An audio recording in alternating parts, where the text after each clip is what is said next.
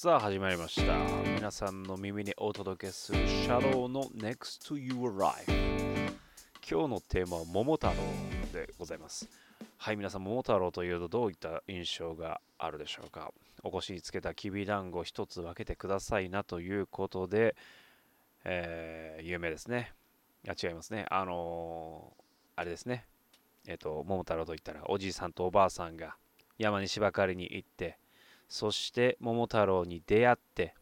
そこから桃太郎を育てて鬼を退治にしに行くという風な流れだったと思うんです。皆さんそれを聞いてどう思いますかと。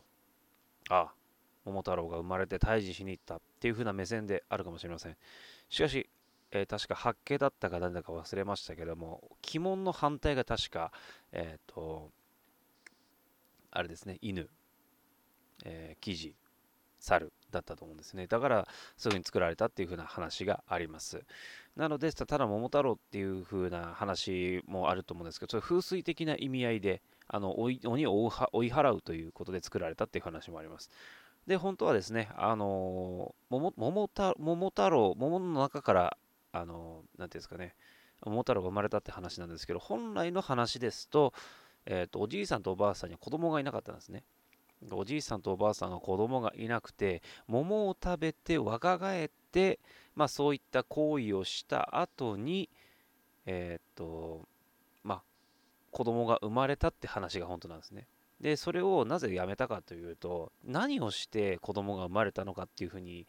あの子供に聞かれた時にお父さんとお母さんが答えづらいからってことでその後創作されたということですね。なので時代に合わせてちょっとコンプライアンスが変わってきて、まあ、その桃太郎というものの、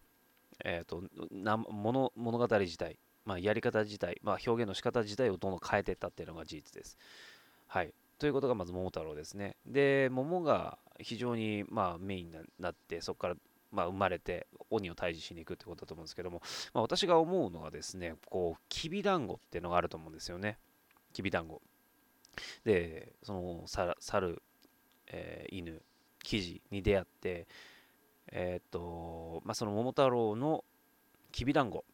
きびだんごを一つお腰につけたきびだんご一つ分けてくださいなっていうことでそれで仲間になると思うんですよね。でそのきびだんごもらってですね命を懸けるっていうところが私すごいなと思ったんですよね。それそのまあ犬たか犬生地猿、まあ、いると思うんですけれどもじゃああなたどうするんですかって言われた時に、えー、ああ鬼鬼退治しに行くんだよって言った時にだって命もかかるわけじゃないですか。つまりそれもプロじゃないかもしれないしまあ、プロではないと思うんです。多分素人だと思うんですね。それが武器を持って鬼退治に行くよって言った時に、何人の人が OK するのかなってまず思いました。だからきびだんご一つで、まあ、命を懸けるっていうところが私はちょっと考えられないなと思いました。で、それを話を聞いて私の中で思いついたのがですね、あの黒澤明。黒澤明監督で七人の侍っていうのがあるんですけども、その七人の侍はどうしたかというと、えっ、と、簡単に言いますと、まあ、村が襲われると。だから7人の侍を村村人が雇うんですね。で村人が雇ってでその報酬としてお金はないと。ただ米とか食べ物を3食たらふく食べさせるっていうことでその七人の侍を雇るんですね。で自分たちも持ってくれと。っていう話なんですね。つまりそのそこですごくインスパイアされるのがその生地高猿あ生地えー、生地猿犬はその七人の侍のようにきびだんご一つで命を懸けるというところが非常にリンクしてるなというふうに思いました。で、その後、まあ、鬼が島に行って、まあ、退治するわけですね。で、それで宝のものを持ち帰ってっていうふうにまあ聞くんですけれども、まあ、宝って言って、まあ、鬼ですよね。だから、鬼がその宝物を欲しがるってことは、まあ、経済的、だから物々交換ではなく、ちゃんとしたそう経済というものを形成されてるんだなっていうふうにちょっと思いましたね。その、まあ、もの、なんかその、どっちかというと野蛮な生き物の印象だったと思うんですね。それがもうしっかりとしたその盗品、あの、まあ、なんていうんですかね、アクセサリーだったりとか金品とか奪って、まあ、それをどうするか分かんな分かんないですけども、多分それを多分転売してお金に変えて、多分彼らの経済的なもののものにしていこう。まあ、まあ、マネーロンダリング的なロンあの、まあ、資金洗浄に使うんじゃないかなと思うんですけど、そういったところもあると。これも多分後後半になって多分、あの脚色されたものだとは思うんですけれども、はい、そういったところで、まあ、いろんな視点で見ると、まあ、桃太郎桃太郎っていうのは非常に面白いんじゃないかなと思います。で、やはり、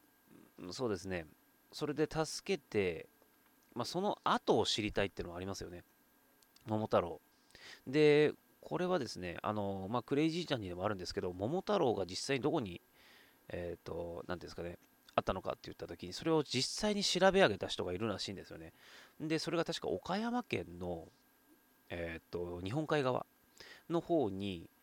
まあ、ちょっとそれに近いような記述がある、ある、あのある場所があってですね、で、なんかその絵絵かなんかが見つかったんですね。で、そこで、その亀、あ、亀、それ浦島太郎だ。間違えました。まあ、とりあえず、その、まあ、桃太郎というものはですね、まあ、まあ、見方を変えれば非常に面白いものだと思います。ちょっと話がまとまんなくなりましたけれども、まあ、そういった別の角度から見てみるのもいいかもしれませんね。じゃあ、今日は以上になります。シャローの Next to Your Life ありがとうございました。